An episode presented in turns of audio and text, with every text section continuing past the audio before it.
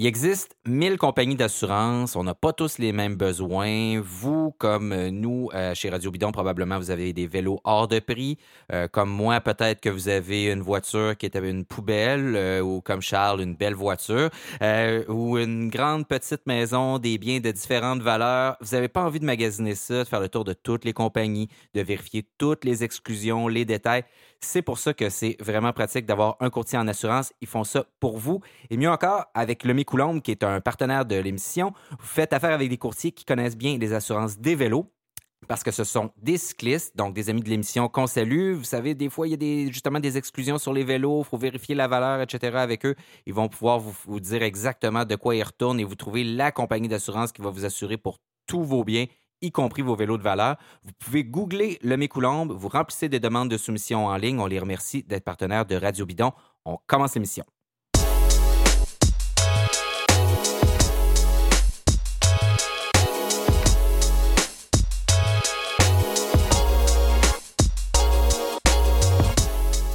Le collectif Parley présente Radio Bidon, une émission en balado-diffusion produite par l'agence La Flèche.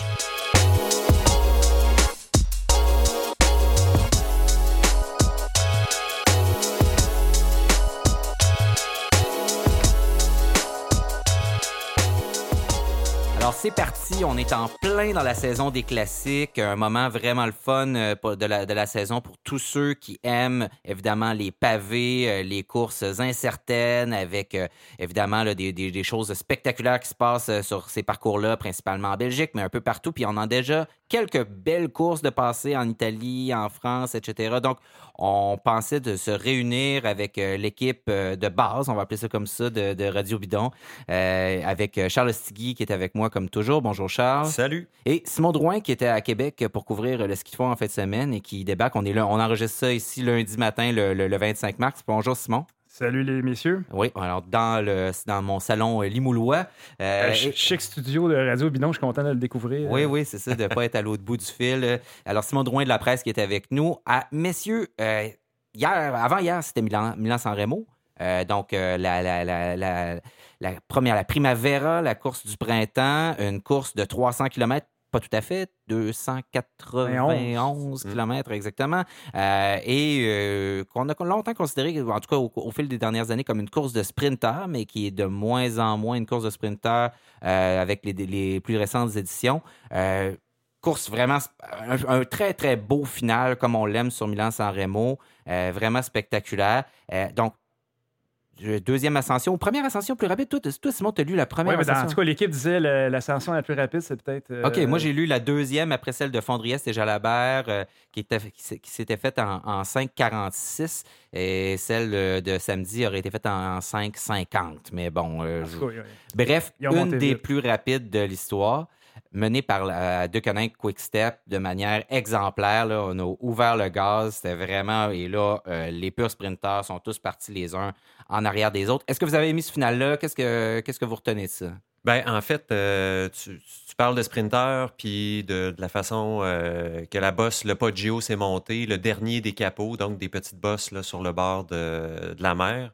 Euh, ça, de voir Philippe Gilbert en avant, qui est un potentiel vainqueur de cette course-là, qui se sacrifie pour son équipe, de voir des coureurs, entre autres, j'ai en tête un coureur dont j'oublie le nom, là, de Androni euh, Giacatoli, qui essaie de venir euh, brasser les cartes en avant, qui est même pas capable de dépasser Gilbert. Ça dure une seconde. C'est ça, exactement. On savait que ça allait être compliqué pour les sprinteurs, puis effectivement, c'est ce qui s'est passé.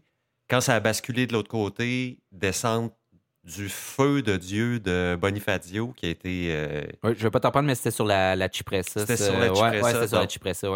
Mais cela dit, rendu en bas, plus de sprinteurs, on est, euh, on est avec des punchers. Puis à ta question, est-ce que c'est encore une course de sprinteurs? Non. en tout cas, ces années-ci, c'est pas une course de sprinteurs où les sprinteurs sont devenus. Euh, les, punchers sont devenus sprinteurs, les grimpeurs sont rendus capables de sprinter. la ligne est mince là, dans le. Entre qu'est-ce qui est quoi en ce moment euh, pour les classiques? Ça se joue beaucoup sur Viorama, qui est très long aussi. Si ça se regarde beaucoup puis que ça niaise sur Viorama, ben là, ça se peut que les, les, les, sprinteurs reviennent. Mm-hmm. Mais là, avec un assez gros groupe, bien représenté, il n'y avait pas des grosses équipes non plus qui, qui avaient intérêt à revenir à ce moment-là. Euh, Bora n'allait pas revenir avec Sam Bennett. Euh, Quickstep n'allait pas revenir. Euh, ben, Vianney, je pense qu'il était tellement loin derrière de toute façon là, que je ne suis pas sûr qu'il aurait été capable de le ramener. En fait, les, les, les seuls qui essayaient de revenir, ben, il y a eu euh, Nibali qui, a finalement réussi à revenir un peu tard, puis euh, Tom Dumoulin qui, vrai. qui, je crois, finalement connecté avec euh, Michael Matthews, mais ils sont arrivés juste trop tard. Donc, il y a comme cette incertitude-là, justement, qui mène à l'arrivée. On ne sait pas ce que ça va revenir derrière. Puis les, les, les sept qui étaient devant, bon, ça, ça, roule vite quand même. Ça, se passe très rapidement. Puis en même temps, il y avait vraiment encore de l'incertitude. C'était une brochette de, de, champions, champion mondial, ancien champion du monde, champion d'Europe. Puis c'est ça, il y a du monde dans le groupe de tête à l'arrivée qui sont pas des sprinteurs purs à la Viviani, par exemple, mais qui sont capables de gagner des courses au sprint. Euh, Sagan bat Viviani une fois de temps en temps. Mm-hmm. Euh, je, reviens à ce que je disais il y a un instant. la frontière entre le type de rouleur est complètement bousculée. les, les punchers sont capables de passer des bosses. Et les punchers sont capables de faire de sprinter aussi. Julien Alaphilippe euh, qui nous le montre, c'était la deuxième fois qu'il gagnait au sprint en quelques semaines euh, sur, euh, ouais, ben, sur l'avant-dernière étape de Tirreno Adriatico. Ça ressemblait au même genre de sprint d'ailleurs où il est déjà en avant. Puis plutôt que de se faire passer, tu sais, il réussit à mettre du gaz puis à jamais se faire dépasser par personne, même ceux qui sortent de derrière les roues sont pas capables de venir le chercher puis de le dépasser euh, sur la ligne. Donc, vraiment... et, dans le cas dont tu parles, c'est une ligne droite, euh, aucune inclinaison, il n'y avait aucune excuse pour les sprinteurs de dire, par exemple, on vient de passer six bosses en ligne, tout le monde est brûlé, on n'est pas capable de, de, de, dépasser Alain Philippe dans ce cas-là. Viviani, pour qui le sprint était lancé dans la même équipe, c'est vrai, a été battu par Alain Philippe, flat out, comme on dit en latin, euh, au sprint quand même, euh, quand même impressionnant. Et donc, il refait le coup, c'est, et ce qui confirme que c'est le, le Philippe Show là, auquel on a droit ah depuis euh, le début de la saison. Euh, vainqueur de Milan Sanremo, donc vainqueur d'Estrade Bianchi, deux étapes sur Tirreno Adriatico, une étape autour de Colombie, deux, deuxième, deuxième, deux étapes autour de San Juan. Euh, c'est ça, on dit qu'il marche sur l'eau. Là. tout, lui réussi, vraiment. c'est exactement ça. J'ai retenu une déclaration qu'il a fait hier euh, aux journalistes français au lendemain de, sa victoire. Il dit Mon esprit est au-dessus de mon corps. Je trouve que ça, ah ça, démontre bien qu'il. C'est comme il, survole, il survole tout, il est en contrôle. Euh, moi, j'ai trouvé vraiment que c'était une victoire vraiment, une maîtrise totale de la course parce que il s'est pas caché là, dans, le, dans le Poggio. C'est lui qui, euh, je, pense qu'il revient, je me souviens plus sur qui, sur un coureur de. Je me demande si c'était pas Simon Clark, mais en tout cas, ça a été le premier. Oui, euh, le, coureur de l'AIF qui est parti. Là, ouais. Ben, que ça a été le premier euh, prétendant qui s'est s'est dévoilé. bon, son, équipe l'avait, mené jusque-là. Stibard a mentionné Philippe Gilbert qui est allé le voir, puis il lui a dit Qu'est-ce qu'on fait, qu'est-ce qu'on fait, Juliane Il dit OK, à fond, je me sens bien. Puis finalement, il s'est découvert. Puis après ça, Là, tu te commets, tu as fait ton, ton geste, tu plus d'équipier. Euh, puis après, bon, le, sprint, c'est aussi lui qui, euh, sur le sur l'avenue avant le fil d'arrivée, c'est lui aussi qui a géré euh, de façon magistrale. Il y a eu deux attaques de Moritz. Il y a eu Matteo Transin aussi un peu avant qui donc, vraiment, juste un, peu avant la fin, il, juste un peu avant la fin, il se replace en arrière complètement mm. du groupe. ouais, il se refait une santé. Puis à un moment donné, je me dis, hey, c'est quoi qu'il fait là? Il me semble, tu veux pas être si loin que ça. Puis euh, non, il se replace après, puis il, fait vraiment ça de manière admirable. mais parce qu'on sent qu'il y a le, petit torque, mais au final, quand on regarde les chiffres, j'ai regardé ses statistiques pour toute la course au complet, ben c'est long, là, c'est trois heures, mais il y a 170 watts de moyenne, c'est pour ceux qui aiment les chiffres, sur, euh, sur 6h40. Oui, c'est beaucoup sur 6h40, mais c'est pas... Euh, spectaculaire si vous comparez avec quelqu'un qui serait dans l'échappée toute la journée, par exemple. c'est, c'est, qui va être à 100 watts de plus pour le Probablement. Oui, exactement. Mais quand même, le, le, 291 km, moi, je trouve que c'est là qui est, significatif. Ça, ça, provoque ce genre de, de finale-là. Les, les, sprints deviennent incertains parce que tu as quand même euh, près de 7 heures de course dans les jambes. Ah, des jambes comme ça, là, ouais. Fait que je pense ces, monuments-là aussi, euh, c'est pas des courses de 200 km, c'est 100 km de plus pratiquement. Puis moi, je trouve que c'est ça crée vraiment une incertitude. Puis c'est pour ça que je trouve que c'est important de. des fois, on dit ah, les courses sont longues, blablabla, euh, bla, bla, mais pour, pour ça, je trouve que c'est important de, de, conserver ce genre d'épreuve-là. Je suis 100% d'accord avec toi. Puis à chaque année, la twittosphère s'enflamme sur le fait que c'est une course qui est trop longue. Vous devriez regarder les 10-15 derniers kilomètres. Il n'y a rien d'intéressant avant. Faux et archi-faux en ce qui me concerne. Les, trois, les 250 premiers kilomètres sont là pour brûler les, euh, brûler les coureurs. C'est pas un grand tour dans lequel on a 6, 7, 10 jours, 15 jours euh, de rouler dans les pattes déjà, où là, des longues étapes ont un peu mhm. moins leur pertinence. C'est une, euh, une, course d'une journée. Les 250 premiers kilomètres sont ultra importants. Sinon, effectivement, on verrait probablement mhm. plus de sprinteurs se présenter à la fin. il y en a qui arrivent de Paris-Nice, d'autres de Tirreno. Oui. Euh, la saison est bien entamée. Puis l'autre affaire, c'est, je suis d'accord avec toi, gardons cette course de cette longueur-là, mais c'est vrai que comme spectateur, c'est sans intérêt. Là, oui, ça sert euh, un objectif, mais pas celui d'être intéressant pendant les cinq premières heures. Non, exactement. C'est ça. On s'entend que les derniers capis, c'est ça qu'on suit. Là, puis après ça, euh, puis après ça le, le, Poggio, la descente, puis d'attitude d'attitude. Fait mm. que les, mettons, 40 euh, derniers kilomètres peuvent être relativement intéressants. Puis même si vous arrivez pour les 20 derniers, ça fait la job. Parce que c'est là que l'action se passe. Euh, donc, on parlait de la descente de Bonifacio tantôt, qui mm-hmm. après la Cipressa, qui était complètement hallucinante. Là, vraiment un spectacle de descente de, vélo là, vraiment ah. impressionnant. Ah, avec encore une moto dans le ben chemin. Oui. Encore une moto dans le chemin. On n'a pas de félicitations à faire. En même euh, temps, à la, décharge du, du motocycliste, ça devait pas être évident. Tes, prix, lui, il pouvait, pouvait pas aller plus vite. Là. Ben non, mais tu il s'est tassé un moment donné. C'est long, là. Euh, ça a pris une, quelques virages avant qu'il se tasse. Mais c'est sûr qu'il s'en allait pas gagner la course en faisant ça, là, mais quand même. Écoute, il s'est quand même donné une pas pire priorité. Euh, puis là, il, aussi, la course était décantée. Fait que là, il n'y a plus de. il est long le plat entre euh, le, bas de la Cipressa puis le Poggio. Fait que moindrement que tu as une, une coupe de, de, bons fidèles domestiques qui visent ça comme il faut en bas, c'est presque impossible. Il aurait fallu qu'il fasse un copier-coller du, de, dans le Poggio. En fait, faire son effort. Ouais, ouais, c'est ça. Si tant est que c'est que c'était possible. C'est ça, il anticipait. C'est une descente à la, à la Sean euh, Kelly ou à la Nibali. la dernière. Ou à la Philippe aussi. Oui, oui, qui descend très, très bien aussi. Bon, alors, c'était Milan Sanremo, puis il y en a plein. Tu sais, il se passe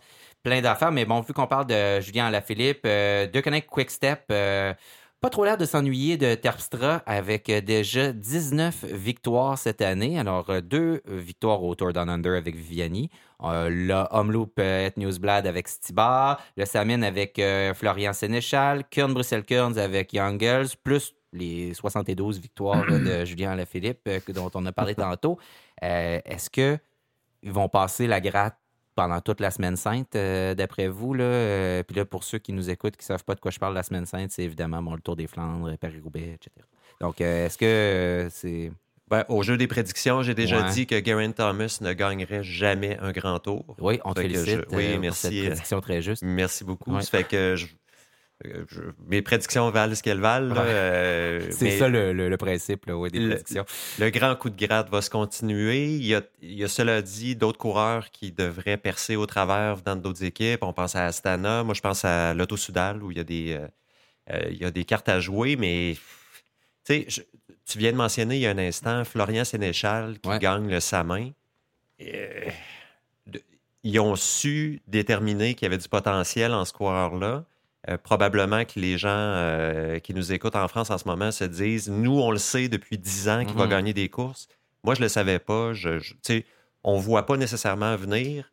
Euh, de Quick Quickstep voit venir, de toute évidence. Ils ont une bonne capacité à recruter comme chez le Canadien de Montréal, en fait, est ce qu'on m'explique, il y a une bonne, euh, une bonne capacité à drafter. Euh, donc oui, à ta question, David, euh, ouais, coup de grâce L'an dernier, la saison fantastique qu'ils ont connue. Record, Honnêtement, je pense que c'est encore mieux cette année, je crois. J'ai pas ben, fait des comparatifs. J'ai pas fait le comparatif à date, date, avec date, mais je pense que c'est encore mieux cette année. Donc c'est vraiment, honnêtement, je pensais pas qu'il allait pouvoir améliorer ça, ou en tout cas poursuivre sur, cette lancée-là. Je pense que le secret aussi, tu as identifié euh, beaucoup de gars, puis la plupart de, ceux dont, que tu as nommés étaient là à, étaient là à Milan-San Remo. Fait que tout le, monde est, tout le monde a eu son bonbon, tout le monde est content.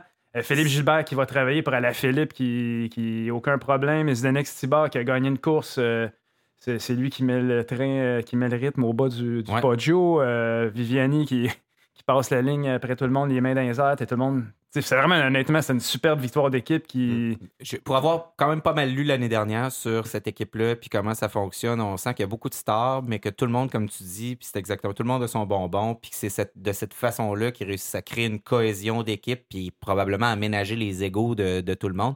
Bien, pas juste les égaux, les carrières aussi, là, parce que tu veux euh, augmenter ta valeur, tu veux gagner des courses, puis tu sais que tu es capable. Mm-hmm.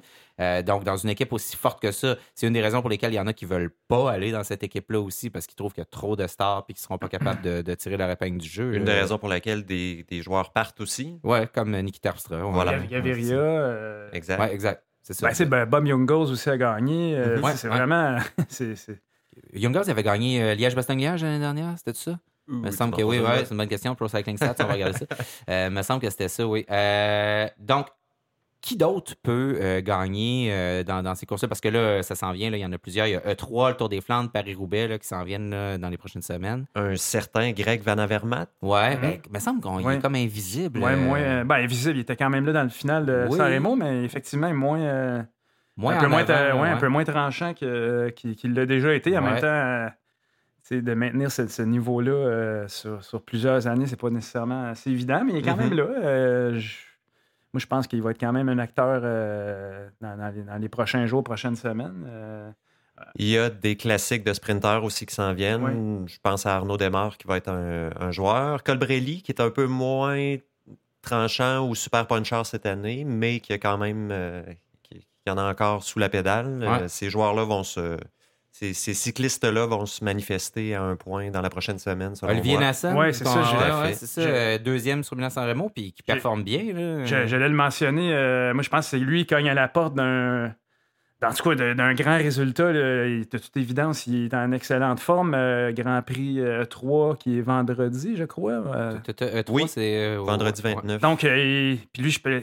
moi, j'allais découvert Grand Prix 3 il y a deux ans. Il s'était ramassé avec Van Avermaet et Philippe Gilbert, je crois, sauf erreur. Puis euh, il avait fini les, trois ensemble. Euh, il était un peu. Euh, c'est un gars méconnu, court pour AG2R à la mondiale. Puis Hugo Hull m'avait un peu raconté son, parcours. C'est un gars qui est un peu. un gars qui est arrivé tard sur le dans le cyclisme de haut, de haut niveau. Je sais pas quoi, il disait que c'était un livreur de, fruits ou je sais pas trop. Puis là, maintenant, il est arrivé tard, là. Il est pas. Comme une histoire de 1942. Oui, exact. exact. Travaillait à la ferme pour son père. Mais euh, bref, donc c'est un gars. Ce, ce que Hugo disait, c'est que c'est un gars qui avait une marge de progression euh, énorme parce que parce qu'il était déjà performant et qu'il n'avait pas un grand bagage. Fait que là, de voir. Euh, il a poursuivi son ascension. Il a quand même quelques victoires de notables, mais là, il, je pense qu'il peut peut-être réussir vraiment un grand résultat. on va voir si c'est sûr que c'est pas une équipe non plus taillé sur mesure sur ce genre de course-là, mais mhm. en tout cas. Deux autres noms. Euh, Wood Van Aert, hmm. qui, se, qui se retrouve euh, plus souvent qu'autrement dans le top 10 dans les dernières courses. J'attendais que tu le mentionnes, euh, Charles. Et victoire de Mathieu Van Der Poel hier ou avant-hier au Denain. Oui. Euh, et ces deux gars-là vont se croiser dans quelques jours euh, au Tour des Flandres le vendredi 7. Ça fait qu'on va avoir euh, une idée de ce qui se passe.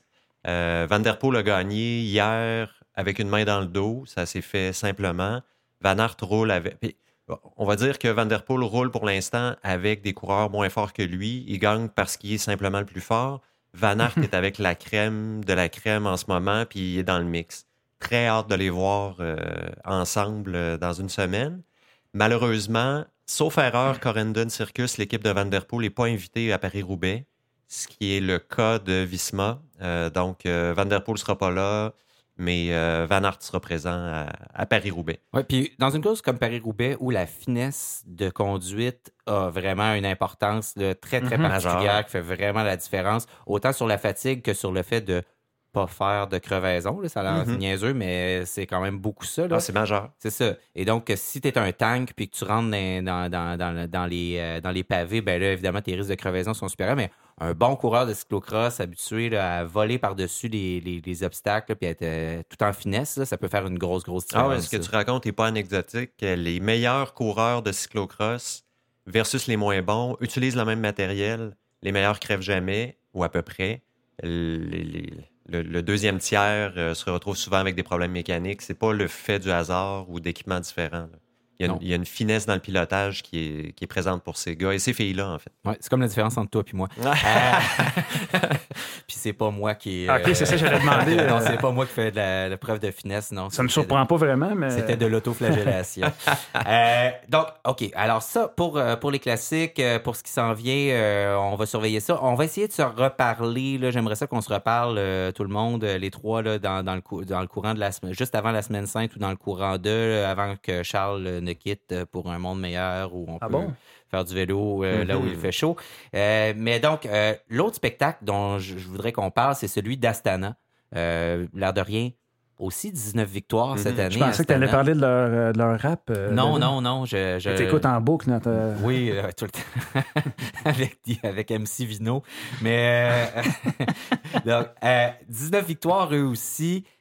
surtout, ben, en fait, seulement dans des courses par étapes. Euh, Alexei Lutsenko à Oman, une étape sur Tirreno, Magnus Kort, Fugelsang sur Paris-Nice. Euh, et euh, on a vu un certain Miguel Angel Lopez aussi qui n'a pas gagné l'étape, mais qui était tout à fait là dans l'avant-dernière étape sur le col de Turini à Paris-Nice, donc qui a été remporté par Daniel Martinez de EF Education First, l'équipe dont on ne dit jamais le nom au complet parce que c'est beaucoup trop long. mais donc, Astana qui, qui a un début de saison extraordinaire. Euh, Lutsenko, qui a, l'air de vivre un moment de grâce là, dans, sa carrière aussi. Euh, bon, il y avait quelques courses dans le désert qu'on n'a pas trop suivies, mais j'ai hâte de voir. C'est pas exactement une équipe qui brille euh, nécessairement dans les, classiques printanières, mais ça augure très, très bien pour le Giro, pour le mm-hmm. Tour aussi. Donc, on voit qu'en montagne, ils sont très, très, très performants. Mais ce que je retiens de, ce début de, saison-là dans les courses à étapes, c'est la filière colombienne. Euh, donc, euh, on a vu Bernal qui finalement remporte euh, Paris-Nice, qui est peut-être encore plus fort que ce qu'on croyait. Là, tout jeune. C'est épeurant. Ah ouais, c'est incroyable. Mm-hmm. C'est vraiment une machine. justement, Danny Martinez, que moi, je connaissais même pas, là, puis qui remporte une étape. Lopez. Est-ce que euh, cette filière-là euh, va faire mieux que euh, Quintana? Est-ce que Bernal va gagner le Tour de France, faire ce que Quintana n'a jamais été capable de faire? Ben, la réponse est Bernal, c'est tant que c'est Froome qui est, ou, Thomas qui est en avant, probablement pas. Là, mais mettons, là, on se dit équipe qui s'appellera maintenant Ineos, je crois, avec son nouveau commanditaire. Donc, pourrait, avec les moyens dont elle dispose et dont je comprends qu'ils sont bonifiés encore, euh, donc un, encore plus gros budget pour Team Sky qui devient Team Ineos. Dans deux ans, mettons, c'est Bernal qui est le leader. En fait, Bernal a 22 ans. Il y a une partie de la réponse qui est là. Froome et Thomas ne seront pas là éternellement. Même Kwiatkowski, qui est peut-être l'héritier naturel du rôle de leader, ne euh, sera pas là éternellement non plus. Euh, Ineos a confirmé jusqu'en 2023 ça donne quand même. Euh, un peu de lousse. Un peu de lousse. Euh, puis euh, un peu à la, façon de, de Quick Quickstep, Sky Ineos sait recruter des, nouveaux coureurs, trouver du talent où, on. Bon. En Colombie, on n'ignore pas qu'il y a du talent, là, ouais. mais ils savent trouver le bon. puis après ça, ils signent pour 5 ans. C'est ça. Ils ont, le carnet de chèque aussi. Aussi, aussi, évidemment. Alors que Quickstep, en tout cas, c'est pas aussi simple. Oui, c'est ça. Souvent, ils ont des. En tout cas, c'est pas, ils n'ont pas les mêmes moyens, tout ça. Ben, c'est clair. Ils n'ont pas les mêmes moyens, puis ils n'ont pas le même levier euh, politique, on va dire, dans le sens où euh, ce qui fait la différence probablement là, avec Brailsford, c'est qu'il va, il va toujours chercher des Anglais euh, très, très patriotiques. le, au départ, l'objectif de Team Sky, comment il est allé chercher les Murdoch, tout ça, pour aller chercher cet argent-là, c'était on va gagner un Tour de France avec un coureur britannique. C'était ça l'idée. Mm-hmm. Et donc, aller chercher justement euh, des, des, Et chez Ineos, c'est la même chose. J'oublie le nom du patron, mais c'est un, un, mania des produits pétrochimiques euh, anglais, un anti-Brexit notoire d'ailleurs, euh, pro-Brexit notoire, pro-Brexit notoire, et qui, et qui d'ailleurs est aussi, comme je disais, un, grand patriote amateur de cyclisme, etc. Donc on est vraiment dans la même filière de, de type de personnalité, ce qui permet d'aller chercher du cash, mais Euh, c'est euh, Jonathan Waters qui disait que Dave, Dave, Dave Brailsford est capable d'aller chercher dans la toilette puis de ressortir de l'art. Mm.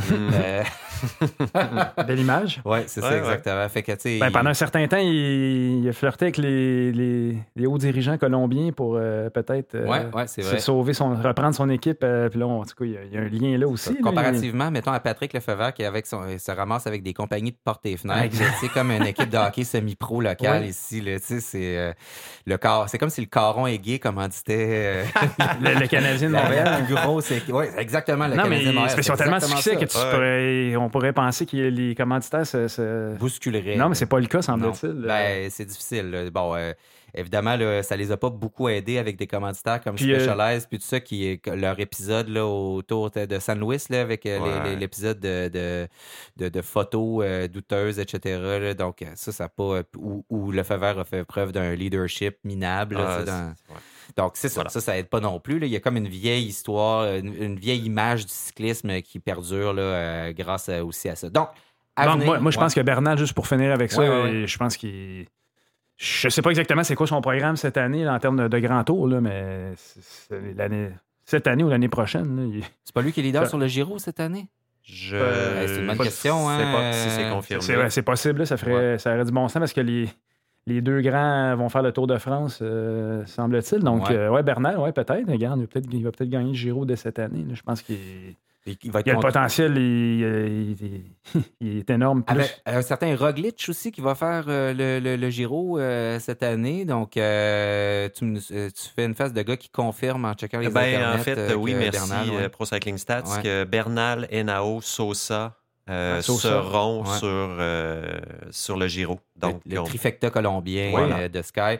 Euh, et donc, contre un certain Primoz Roglic, dont on n'a pas parlé, mais qui lui aussi a un superbe printemps. euh, et vraiment, là, il faut encore rappeler que Primoz Roglic est un ancien gars de Non, non. Ski parce que c'est nécessaire c'est dans son contrat. Faut le dire à chaque fois qu'on parle de lui. Euh, toujours le saut d'ailleurs, ou la mimique du saut sur le podium au moment de recevoir le, le- le trophée de la course qu'il vient de gagner. Continue à le faire des années plus tard. Alors, c'est euh, Qui va être au, Giro, qui est un solide prétendant euh, au, Giro aussi. Je pense qu'on va avoir, euh, ben, comme d'habitude, une magnifique course euh, au mois de mai en, Italie. Ça va être superbe. Mais d'ici là, on va essayer de, se- reparler, de, vous réinviter à notre taverne de monde qui parle de Bessic. On est content d'ailleurs de vous avoir avec nous. Hein, euh, puis, on, on va pas non plus omettre de parler des femmes de ce printemps, donc la course des femmes de ce printemps, pardon. Et on vous revient dans un instant avec ça.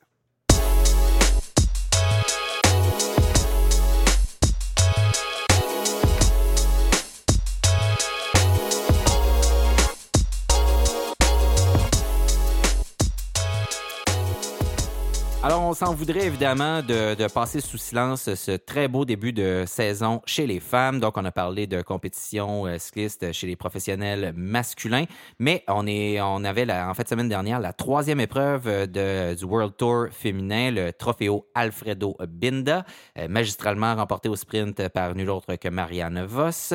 Mais avant ça, on a eu droit à Strade Bianche et au Tour de Drenthe. Donc, encore une fois, une très belle année. Si on revient, Strade Bianche Retour en force de Annemiek van Vleuten. Ben oui. mon accent euh, néerlandais. Avoue Euh, que t'aimes dire son nom. J'adore ça. C'est surtout le Annemiek que, que je trouve très drôle à, à dire. Euh, euh, Annemiek van Vleuten qui avait subi euh, un crash, donc une c'est- au genou, une grave au genou, ouais. a dû être opérée, tout ça. On craignait là, si, à savoir si elle allait revenir en force ou non, ou si elle allait avoir une saison de disette.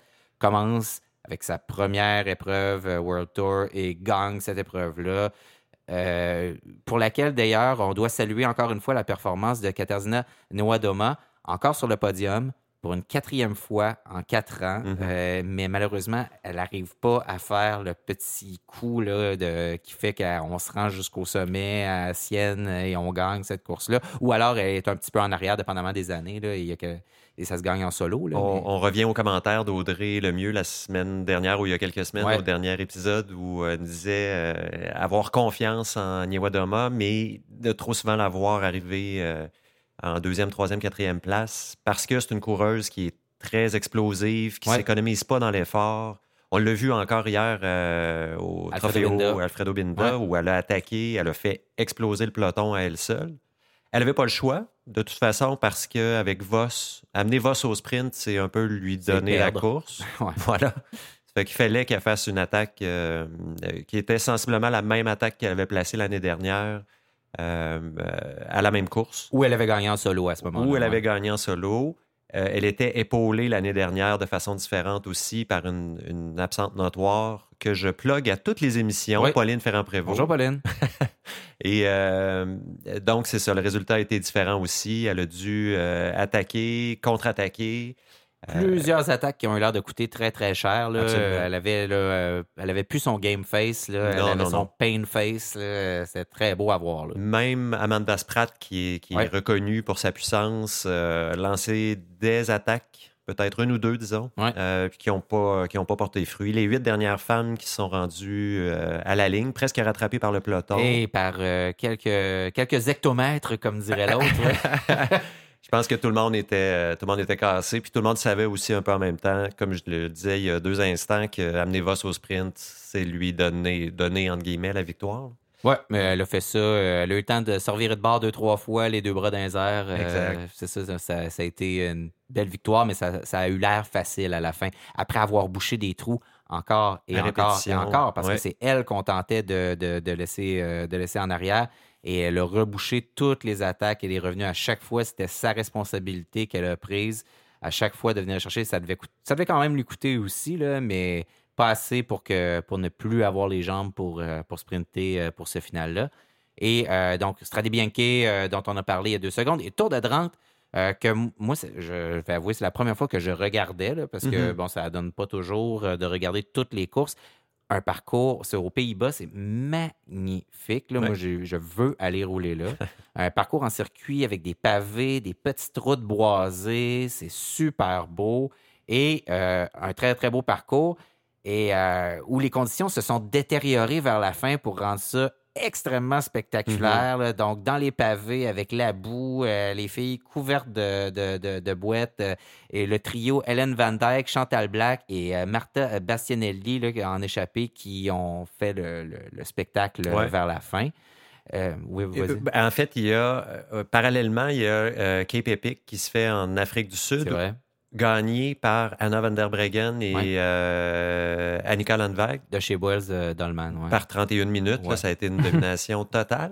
Mais c'est deux filles qui ne sont pas présentes autour de Drante au même moment et deux filles de toute évidence qui sont très habiles techniquement. Ça aurait peut-être rebrassé les cartes un peu ou encore euh, rendre ça plus ou moins intéressant. En fait, des mm-hmm. fois, avec Van der Breggen, on se retrouve avec une course qui est qui est un peu euh, réglé d'avance. Oui, mais même euh, Alfredo Binda, Van Vleuten n'était pas là. Donc, ouais, euh, non, non, exact, exact.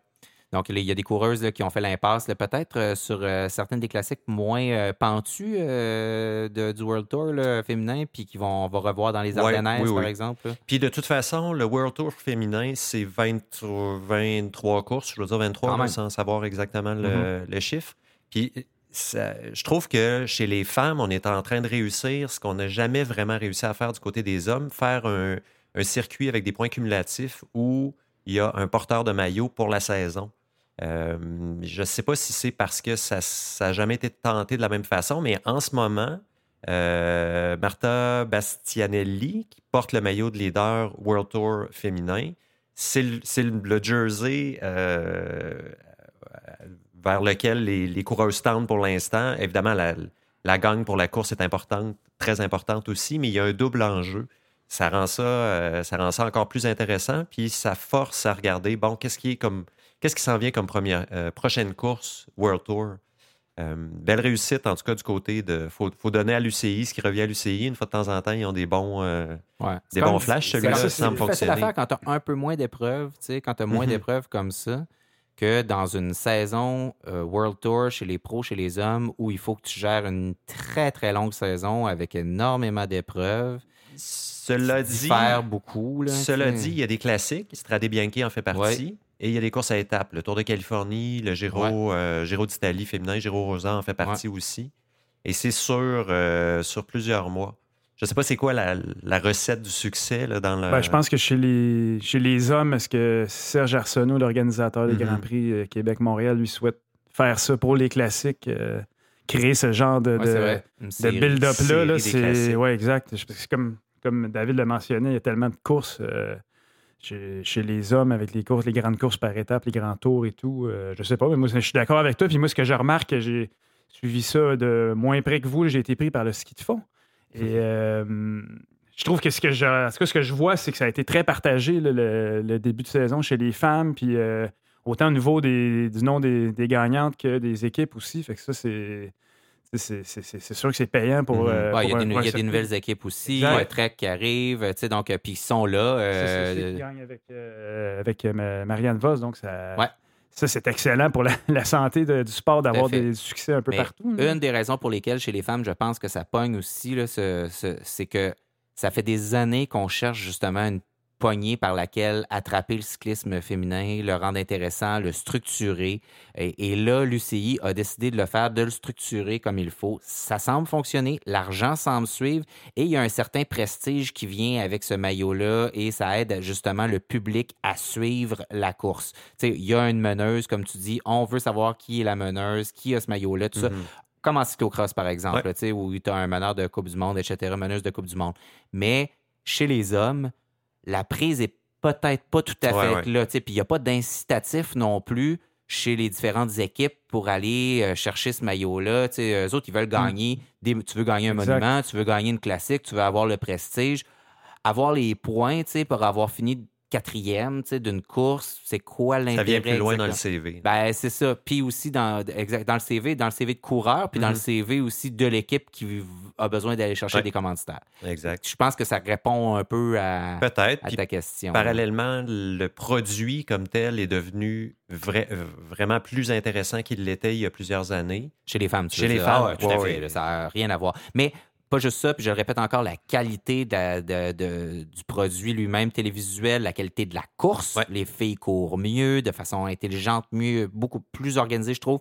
Le, le pôle de, de puissance est beaucoup plus, euh, a beaucoup plus de profondeur, on Mhm. le voit là.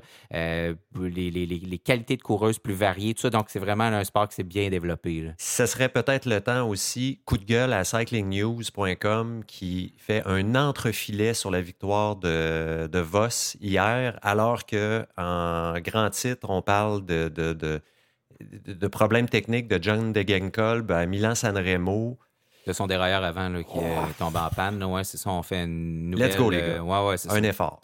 Oui, effectivement. Puis on le voit, euh, c'est drôle parce que Cycling News, qui est euh, la, la comp- la même compagnie que Pro Cycling, euh, le magazine, où on fait une place de plus en plus importante au cyclisme féminin là, de manière là, vraiment là, sensible. Donc, euh, des fois, peut-être une petite disparité à puis c'est pas- de la charité, c'est intéressant. Oui, oui, non. C'est ça, c'est une belle course. là, Non, mais c'est justement, ça ça, ça se développera pas à cause de la charité, ça va Non. se développer parce que, parce que tout le monde va y, euh, va y trouver son intérêt, Mhm. autant les, les fabricants de vélos et tout. Puis, Ouais. euh, moi, je pense que c'est comme ça que ça va Ouais. se développer, puis on le voit. C'est- Ben, c'est aussi, je pense que, tu sais, puis on, on essaie d'incarner ça euh, à Radio Bidon aussi, c'est de dire on a une responsabilité comme média, comme même aussi euh, modeste là, que, que puisse l'être notre, notre podcast, là, de dire on va en parler, on va suivre ça. Puis c'est drôle parce qu'on on commence à le faire par principe, puis on continue à le faire par intérêt, dans Exact. le sens où tu dis, OK, là, par principe, je vais me donner la peine d'aller voir les courses de filles, puis, coudon, c'est bon. Ben oui.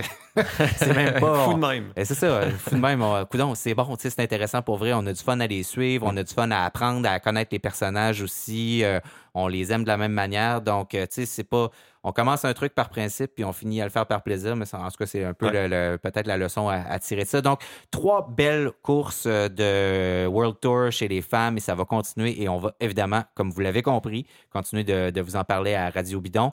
Messieurs, je vous remercie euh, d'avoir été euh, dans mon chic salon euh, de Limoilou aujourd'hui, évidemment, pour parler de ça. On se reparle très, très bientôt, je l'espère. Merci à Gabriel Bourdage à la technique qui est avec nous. Merci évidemment à toutes celles et ceux qui rendent cette émission possible. Je pense à Emmanuel Moisan à La Flèche, l'agence La Flèche qui produit ce podcast. Je pense évidemment aussi à tous nos amis qui nous écoutent, commentent sur les réseaux sociaux, nous suivent. On vous invite à le faire. On vous invite à nous télécharger et à nous suivre, à vous abonner sur iTunes ou sur Spotify, sur SoundCloud, à nous laisser des commentaires, à nous laisser une note aussi.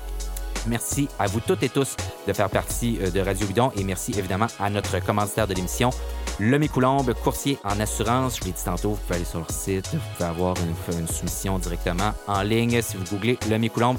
Merci à toutes et tous. Soyez prudents, on commence à rouler dehors. Euh, les voitures ont comme oublié que ça existait, les vélos. Alors, euh, rappelez-leur gentiment en vous faisant voyant et voyante. Merci et à la prochaine.